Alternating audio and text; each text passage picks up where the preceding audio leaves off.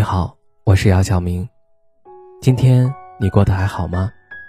今晚有个故事想分享给你，愿我的声音能够温暖到你。听完故事早点睡，晚安，长夜无梦。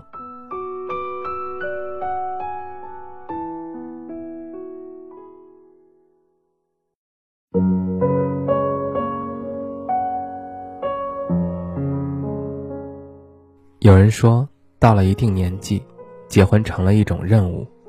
在很多年轻人的恋爱观念里，结婚是爱情的延续，是给爱情以婚姻的保障。逐渐成熟后，觉得婚姻是一种责任，与爱有关，但不仅仅包含爱。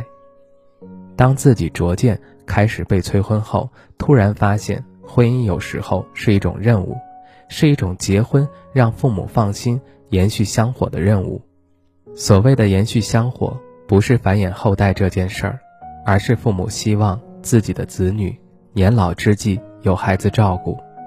到了一定年纪，该结婚的道理，很多人都懂。最佳生育年龄是多少岁？很多人也知道。结婚就不能让父母操心，很多人也清楚。但有些事儿，知道是一回事儿，做又是另一回事儿。太多的人不仅没有恋爱，还反感家里人安排的各种相亲，仿佛自己要坚持一辈子单身。这在父母眼里令人无奈和忧愁，但其实真的不是他们不想结婚，只是他们不喜欢相亲罢了。那么，为什么明明没有对象，这些人还是不愿意相亲？记得有人说，谈恋爱不能和买白菜一样，看见哪颗好。就买哪颗，可是对于被安排相亲的人而言，他们会觉得相亲让婚姻变成了买白菜一般的交易，很多人都不喜欢这种交易。两个在一起相亲的人是通过父母层层筛选的，可筛选的条件大多也只是对方的物质水平，于是门当户对的人相见，所能谈论的内容不过是工作如何、条件如何、彩礼多少。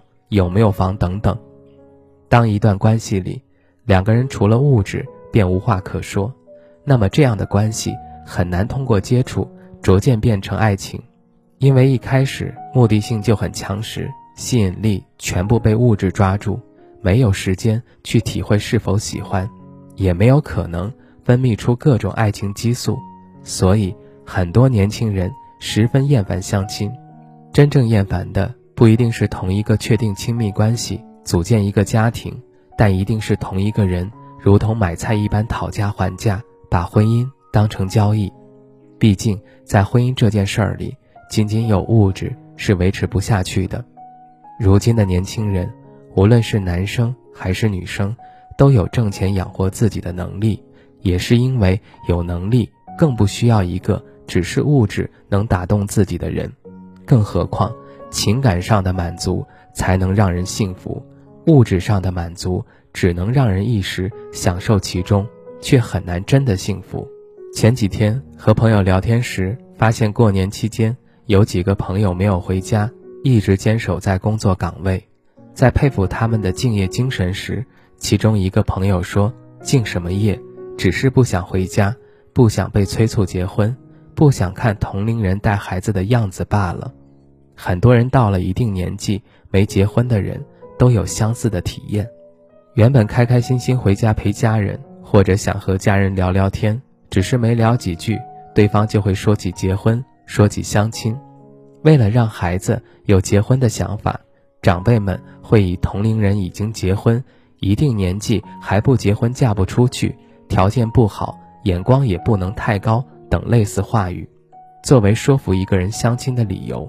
殊不知，很多时候正是这些理由才让人讨厌相亲，因为这些理由很容易让人产生一种挫败感。就像在买东西的时候，一样东西也许一个人不喜欢，可买不买都有自己决定。当旁人说没钱还想买好东西时，这个人一定会觉得心里不舒服。对待感情也是如此，每个人都有选择单身还是结婚的自由。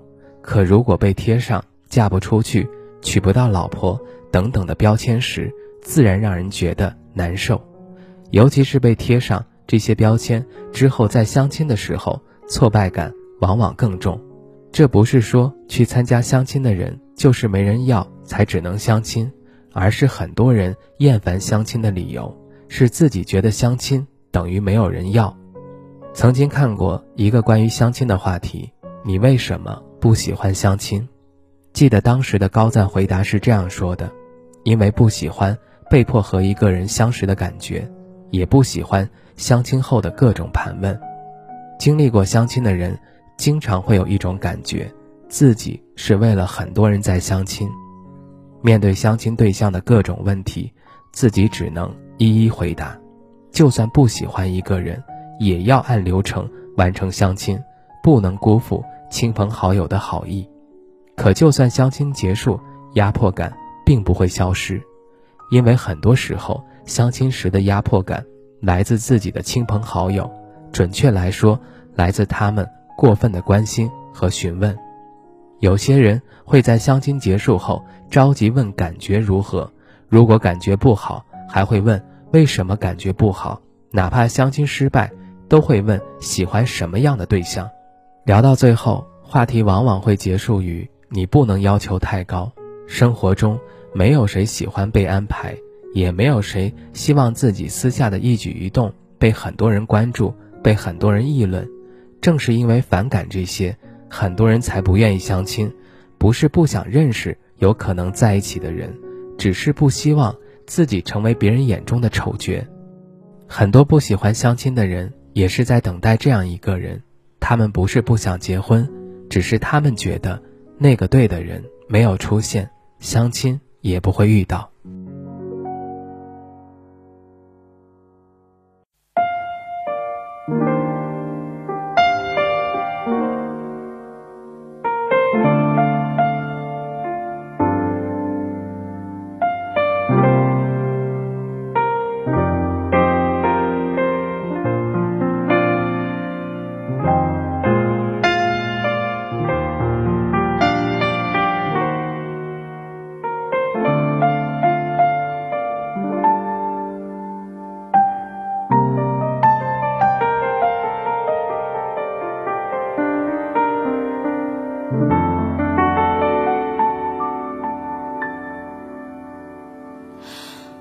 我是个三十岁，至今还没有结婚的女人。我笑脸中眼旁已有几道波纹。三十岁了，光芒和激情还没被岁月打磨，是不是一个人的生活？比两个人更快乐。我喜欢三十岁女人独有的温柔。我知道深夜里的寂寞难以忍受。你说工作中忙得太久，不觉间已三十个年头。挑剔着，轮换着，还再三选择。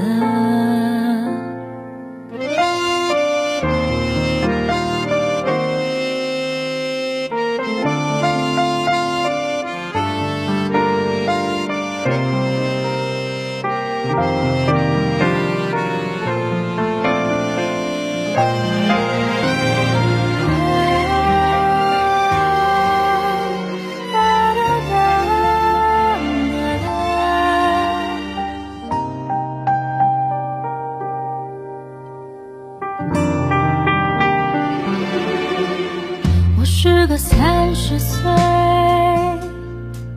身材还没有走形的女人，这样的女人一定留有当年的一丝青春。可是这个世界，有时候外表决定一切，可再灿烂的容